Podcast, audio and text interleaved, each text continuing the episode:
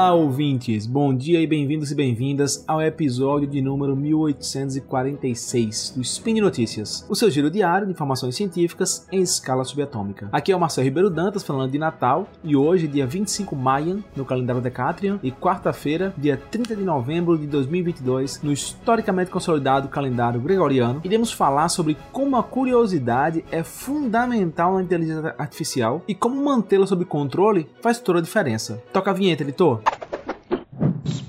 Notícias.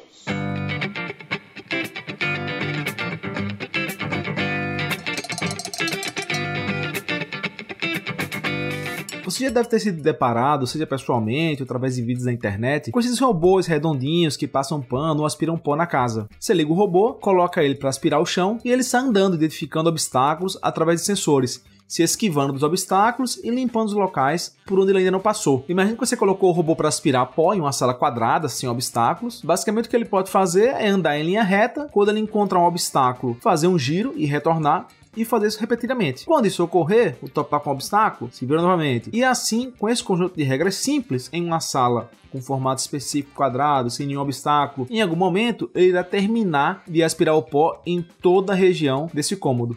Se a, a, planta do cômodo fosse um pouco mais complicada, é, com formas irregulares, vários obstáculos, o trabalho do robôzinho seria mais complicado. No entanto, como estamos falando de um espaço limitado, certo? Que tem começo, meio e fim, onde todos os itens e o próprio robô têm dimensões definidas, proporção do, do robô, os obstáculos, quando ele consegue passar ou não, ao menos o espaço de busca, né? O espaço de possibilidades de caminhos que o robô poderia fazer ou atingir vai ser limitado, ele não vai ser infinito. Só que na vida real a coisa é um pouco mais complicada. E ainda que o número de movimentos possíveis que o robô, que o agente inteligente, o robô, né, precise fazer não seja infinito, pode ser bastante grande. Então imagina um robô que limpa bem um cômodo de 10 metros quadrados, mas demora uma semana para fazê-lo, não me parece um robô que valeria tanto a pena comprar. Então é melhor você mesmo limpar nessas condições. Então, assim, agora ficou claro essa questão de ter um espaço de busca, de um agente inteligente que tem algumas ações para é, atingir um objetivo, maximizar, nesse, nesse caso, a limpeza de um cômodo. Agora que isso ficou claro para vocês, a gente pode partir para uma situação um pouco mais complexas, com bem menos restrições de que ah, o formato é assim, é assado, tem obstáculo, não tem, certo? E imaginar situações onde nem nós mesmos sabemos como vai ser.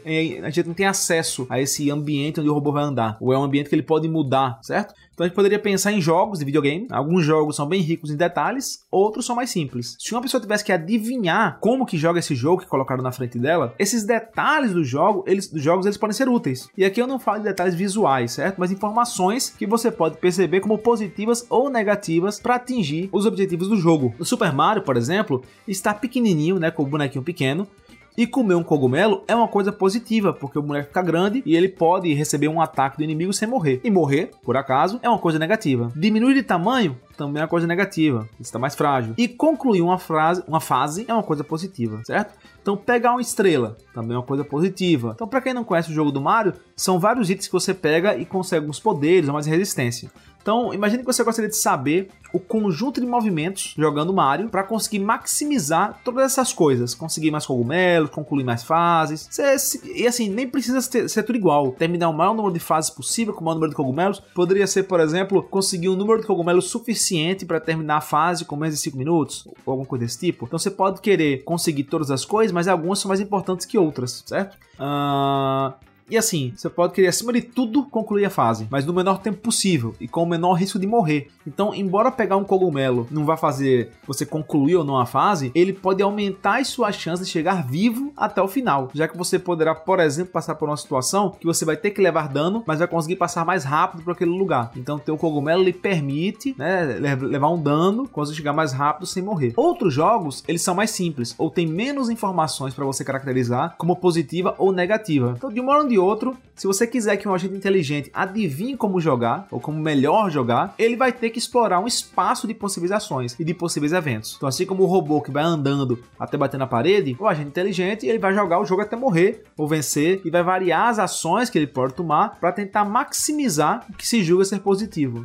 A esse tipo de aprendizado de máquina, a gente chama de aprendizagem por reforço. Então, ações positivas, né? Elas vão resultar tipo um tapinha nas costas, figurativamente falando. Você vai aumentar a mesada, você vai dar uns pontos para o agente inteligente. E coisas negativas vão diminuir a mesada, uma caratriz de reprovação, né? Obviamente não é assim que acontece, mas você vai tirar uns pontinhos ou dar uns pontinhos de acordo com o resultado das ações do teu agente. E com base nisso, ele vai entender quais são as ações positivas ou negativas. Você deve ter visto é, até vídeos no YouTube com uma fase assim do Mario aparentemente impossível, muito difícil, mas se o jogador vai dar o passo, ele fica paradinho, anda um passo, dá um passo para trás, pula, ele faz jogadas perfeitas para conseguir chegar ao final da fase. Então uma pessoa pode dizer que não há razão para explorar, explorar milhões de jogadas diferentes para concluir uma fase do Mario. Na opinião dela, contanto que conclua a fase com sucesso, é isso que importa, não tem que ficar testando coisas diferentes. Agora, isso poderia dificultar concluir uma fase lá na frente, porque o Mario vai começar a próxima fase pequenininho, por exemplo. Foi muito bom na primeira fase, mas vai ser muito ruim na segunda, porque você precisaria do Mario grande nessa próxima fase. Já uma outra pessoa pode dizer que tem que gastar mais tempo mesmo, procurando as melhores jogadas possíveis para sempre terminar a fase com todos os bônus. E outras pessoas podem achar que não, que em alguns casos precisa de, de ter mais bônus, outras fases não. Então, é, isso é uma coisa, como vocês podem ver, que varia da opinião de cada um, do tipo de problema. E isso é o trade-off que a gente chama de, de, de, de exploração, né, de curiosidade o quanto vale a pena que o agente seja curioso. Ele vai ficar para sempre procurando todas as possibilidades, para então escolher a melhor? Ou ele vai procurar algumas vezes e escolher a melhor nesse subconjunto que ele investigou? Uh, então, bora agora para uma coisa um pouquinho mais complexa. Digamos que eu tenho um robô parecido com o que aspira o pó, certo? Ele tem sensores para identificar algumas coisas. Mas esse robô em específico não é limpar o objetivo dele. O objetivo dele é coletar alguns objetos específicos em uma casa. Nós não sabemos a planta dessa casa, certo? Então a gente não sabe como os cômodos estão dispostos, organizados, onde estão esses objetos, quantos objetos são. Um robô curioso ao extremo ia tentar percorrer todo o espaço que estivesse ao seu alcance, mapear toda a residência. Ao fim, se for possível, se for um espaço limitado, né, ele irá ter coletado todos os objetos, porque ele mapeou todo aquele espaço. Um robô pouquíssimo curioso, no entanto, talvez nem se movesse, ou tentaria aleatoriamente se mover esperando topar com um dos itens durante um intervalo de tempo. Então, sei lá, 10 minutos. Aí você para. O que encontrou, encontrou. O robô muito curioso e o pouquíssimo curioso, num ambiente pequeno, que dê para percorrer tudo em 10 minutos, teria a mesma coisa. Se fosse um ambiente muito grande, mas tudo tivesse naquele ambiente pequeno, aquela área curta, o pouco curioso também se daria bem. Então, vai depender muito do tipo de ambiente, do tipo de problema, para regular essa quantidade de curiosidade, certo? Embora não seja tão trivial apenas mudar essa chavezinha de muita curiosidade para curiosidade, isso não é tão simples. Então, essa pergunta de quão curioso meu robô tem que ser, não é fácil de responder porque a gente geralmente não sabe é, como é o ambiente e o número de objetos que quer coletar ou o tipo de coisa que você quer atingir. Mas você tem um proxy, né, uma variável que tem relação com o que você quer, que você não consegue medir o que você quer, certo?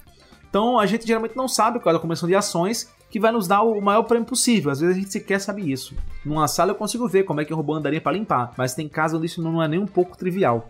E aí o que acontece na prática é que vários agentes inteligentes, eles são construídos para explorar um espaço aleatoriamente, mas guiados por esses prêmios, né, como ah, o cogumelo, passar de fase, tem algumas coisas que ajudam a guiá-los, mas fora isso, eles vão meio que aleatoriamente tateando para chegar no objetivo que eles querem. Alguns têm teoria de adicionar um bônus para que os agentes ignorem um pouco esses prêmios, para tentar ser um pouco mais criativo, pensar fora da caixa. Então, ah, por mais que você tenha que ir por esse caminho porque tem um cogumelo ali, que tal ignorar o cogumelo e tentar ir pelo outro? E isso em alguns casos pode ser bom, em outros não. Porque imagine que a quantidade de, de possibilidades é muito grande. Eu consigo um subconjunto, investigar apenas um subconjunto com alguma lógica de, ah, por aqui tem mais bônus e tudo mais. Se eu for querer ver tudo, tudo, eu volto naquele problema inicial. Às vezes tem um espaço infinito, eu nunca vou terminar. Um robô que demora uma semana para limpar um quartinho, não vale a pena. Então, geralmente o que a gente consegue fazer, os resultados científicos que a gente tem encontrado, basicamente é alguns tipos de problemas com algumas características. Eu vou criar um agente inteligente que ele é muito bom ali, então, labirintos muito complicados, problemas muito complexos e tudo mais, que tem que realmente ser bastante curioso para entender para conseguir achar uma resposta. E eu vou criar outro agente inteligente, outros agentes inteligentes para problemas mais simples, com menor espaço de, de, de, de, busca e assim por diante. Então você meio que é obrigado a ter agentes muito especialistas, muito específicos para algum tipo de problema ele pode ser o melhor do mundo em um, se eu mudar para outro problema, ele vai ser muito ruim e vice-versa. Então acaba que é o que a gente fica meio que de mãos atadas por causa dessas diferenças drásticas entre os tipos de problemas, certo? Uh, a novidade que eu trago hoje para vocês aqui é que é um grupo, certo, de pesquisadores que conseguiu resolver até um certo grau esse dilema. Um mesmo agente inteligente que consegue desempenhar bem tanto em ambientes com vários indicadores positivos e negativos, como o Mario, né, que tem muitas informações que conseguem lhe guiar, e é, é, a gente chama de, de um ambiente com supervisão, certo? Que você consegue ter algumas questões que lhe ajudam a supervisionar o andamento daquele agente. E esse agente, agente deles também consegue desempenhar bem em ambientes com pouca supervisão, com pouco feedback. Então esse agente ele é capaz de fazer isso dosando a quantidade de curiosidade, certo? Então um ambiente que tem que é muito supervisionado, que tem muitas informações, muitas metas, muito feedback, ele não tem por que ser tão curioso, ele pode ser menos curioso, ou até nem ser tão curioso, não ser curioso de modo algum, apenas seguir, né, é, é, esses indicadores. Se alimenta por esses rewards, né, que a gente fala em inglês. Já um ambiente com pouca supervisão, ele acaba que pode se dar o luxo de ser mais curioso, porque ele de fato tem que percorrer um espaço maior, porque não tem nada que ajude ele a escolher um subconjunto desse espaço. Então, a pesquisa foi fruto dos esforços de pesquisadores no MIT e na Aalto University, que é na Finlândia. E ele vai ser apresentado em breve no maior evento de inteligência artificial do mundo, que é o Neurips. Então, assim, esses pesquisadores eles conseguiram criar um agente capaz de se adaptar a diferentes tipos de problemas, certo? Com base nesse grau de supervisão inerente ao problema, e com base nisso ter bons resultados em problemas bastante diferentes. É um trabalho que contribui na direção de agentes inteligentes que são capazes de atuar em cenários diferentes, certo? E não agentes altamente especializados, que são muito bons em algo e muito ruins em outra coisa, em outras coisas, né? Ainda que da mesma classe de problemas. Então é, é basicamente o que a gente vê muito se discutir quando se fala de inteligência artificial, que a, é, a inteligência geral, então um, um, um, modelo inteligente, um agente inteligente que ele consiga fazer coisas muito diferentes, ou ele é bom em dirigir, ou ele é bom em jogar jogo, ou ele é bom em pintar. E a gente busca, né, há um bom, há um bom tempo a comunidade científica busca criar agentes que, que sejam capazes de atuar bem em coisas muito diferentes. Então eu vejo é, esses resultados desses pesquisadores numa direção de diminuir esse gap de, de performance entre problemas diferentes, ainda que participem de uma mesma classe de problemas. Então por hoje é só, pessoal. Lembro ainda que esse podcast ele só é possível acontecer por conta do seu apoio no patronato do SciCast, tanto no Patreon quanto no Padrim e também no PicPay. Até a próxima!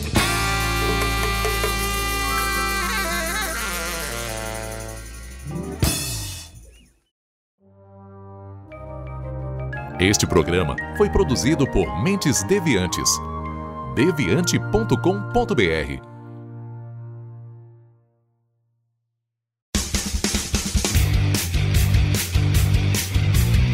Cortes, edição de podcast.